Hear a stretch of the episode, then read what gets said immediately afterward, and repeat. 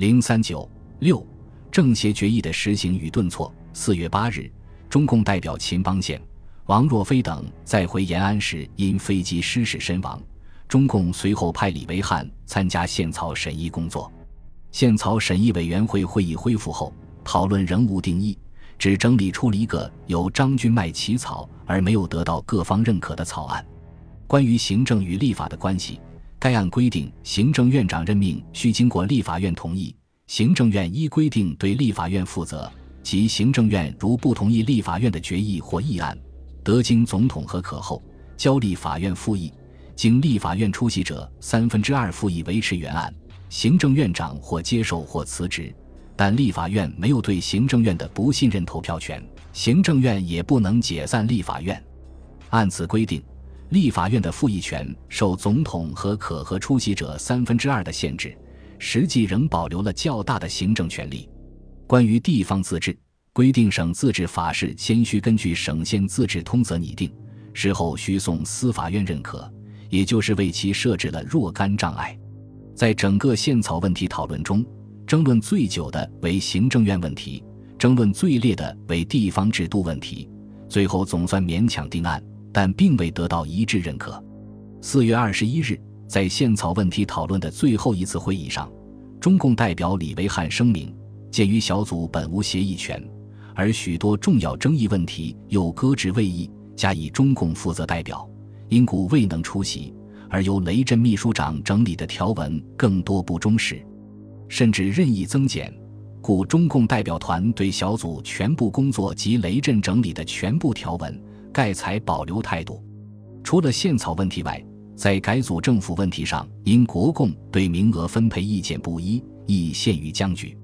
政协会议对国府非国民党委员名额分配问题未作明确规定，但根据当时的默契。中共和民盟在国民政府委员中合占三分之一名额，即十四名，以保证否决权。中共和民盟会后多次提及此一默契的存在，但为国民党方面否认，使国府委员名额分配问题成为改组政府难产的最重要原因。其实，根据改组政府的协议，只有在涉及施政纲领变更时，才牵涉到三分之一否决权问题。而议案内容是否涉及施政纲领的变更，由出席委员过半数解释之。按国民党能够掌握的委员席位，应该可以争取到过半数的票数。国民党在这个问题上的耿耿于怀，不过反映了其长期一党专政思维形成的神经过敏，以及对有可能影响其执政地位的任何规定的高度警惕。民盟曾经将这一问题解释为。民盟与中共在国府委员会中，所以要取得否决权，此所以保证中共放下武力。因民盟不赞成政党有武力，而欲使中共放下武力，循民主宪政常轨办事，必有所保证。政协各方面，国民党与中共为反对党，不能予以保证；青年党为国民党之余党，中共不能信任。无党无派，以个人为单位。唯有民盟有力量与资格为之保证。民盟认为，否决权的问题是换取中共武力的交换品，若不能使共产党放心信赖，则交换不成。国民党坚持反对否决权，表示其在政治上不肯让步，以求得交换之成功，以遂其破坏政协之私图而已。按政协决议的程序，应该首先改组政府，议定宪法草案。再由改组后的政府召开国大，通过宪法，但由于在宪草和改组政府这两个关键问题上国公意见不一，其他问题更无法列上议事日程，政协决议的实行无形停顿。国民党此时摆出一副急于改组政府、召开国大、还政于民的姿态，催各党派提交国民政府委员和国大代表的名单。此举被当时舆论评之为：如果各党派不交名单，则国民党实际上不过是装出一种好看姿态，把不能早日改组的责任推在各党派身上而已。如果交出名单，则国民党希望各党派暂时作为客人，把政府的样子弄得民主一些。这样做有二个好处：对外可以弄得到美国的大笔借款，渡过难关；对内则塞住各党派的嘴巴。中共申明国民党的用意，三月三十日，在政协综合小组会上，王若飞代表中共代表团声明：鉴于二中全会所造成违反政协决议之混淆情形尚未澄清，宪草修改原则之争议未决，国大代表名额总数，政府又提修改之意。而中共应有国府委员及行政院政务委员之名额，政府亦尚未做最后之肯定。在此种情况下，中共目前实无提出国府委员名单之可能。四月一日，中共中央致电重庆代表团，肯定了他们索取坚决斗争立场是很对的。对于过去索取不适当的让步态度，因而使自己处于很不利的被动地位这一种情况。有求得解脱与恢复主动之可能，同时提出，在宪草与国大等问题没有解决，中央没有最后通知以前，我党参加政府的名单不要提出，名单内容亦尚待考虑。应该说，实施政协决议的契机，在中国特定的政治环境下可谓稍纵即逝，而在政协闭幕后的一段时间里，本来有这样的机会，但国民党由于一党独大的理念没有抓住。更可能是根本不想抓住这样的机会。政协决议为中国打开的和平民主的道路终未能走通。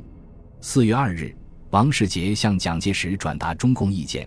国大开会法定人数应由二十三改为三十四，但为蒋所拒。十五日，蒋亲自出面召集各党政协代表举行座谈会，表示国大各党派应提出之代表名单。审判于本月二十日以前提由政府办理，指国民政府委员名单，议判同时提出，比能于还都前完成政府之改组，使和平建国工作得以逐步实施。蒋想以改组政府的许诺，掩盖东北正在爆发的战争，并在还都后立即召开国大。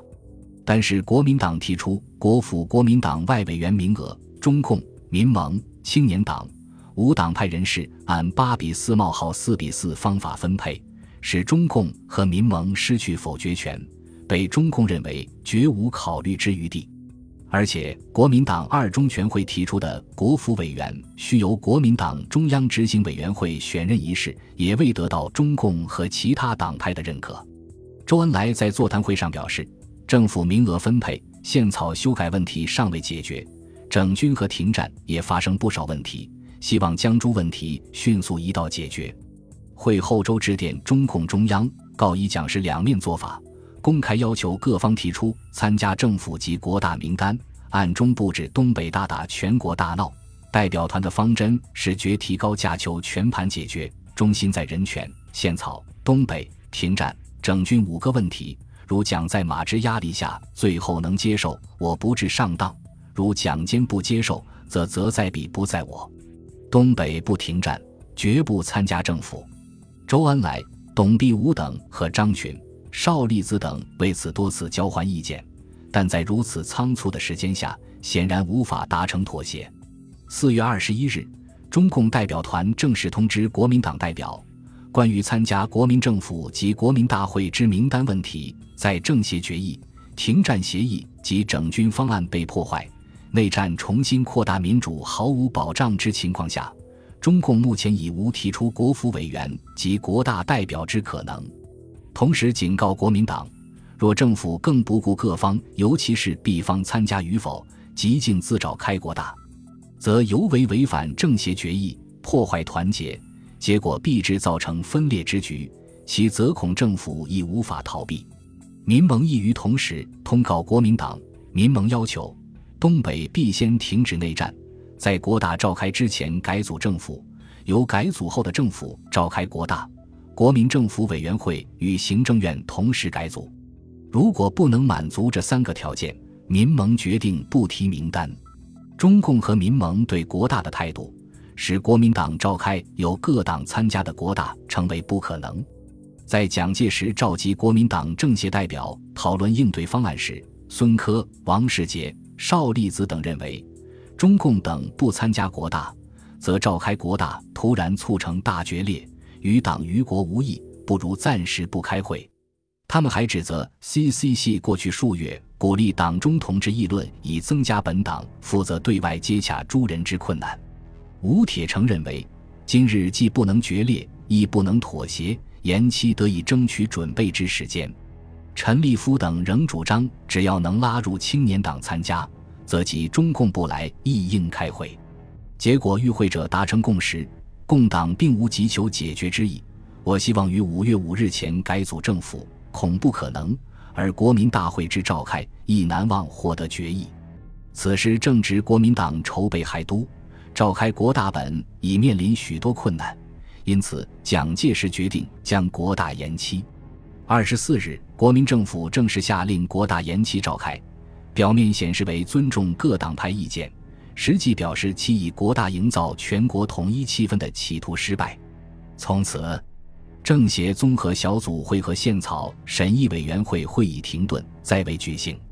政协决议实际已被束之高阁，战争成了更迫切的问题，实行政协决议倒成了第二位的问题，很少有人再提了。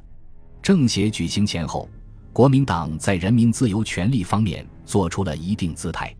一月二十八日，国防最高委员会通过决议，对于有碍人民自由的法令规定如下：一、法令之已经明令废止者，毋庸在议；二、法令之拟予废止者，由原公布机关明令废止；三、法令之应予修正者，可送立法机关重行修订。四各省县市及治安机关自行制定而与中央有关人民基本自由之法令抵触者，一律废止。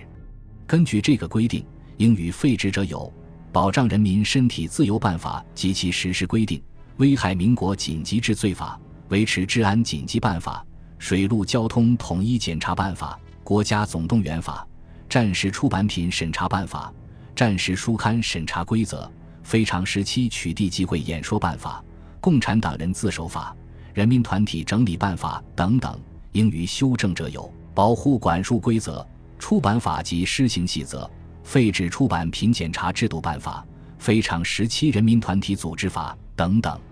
然而，这些规定只是纸面上的，实际仍有许多新旧法规限制人民的自由权利。比如，舆论出版界则有繁衍的新闻出版审查制度。中国民党统治之时。始终未能真正废除。本集播放完毕，感谢您的收听，喜欢请订阅加关注，主页有更多精彩内容。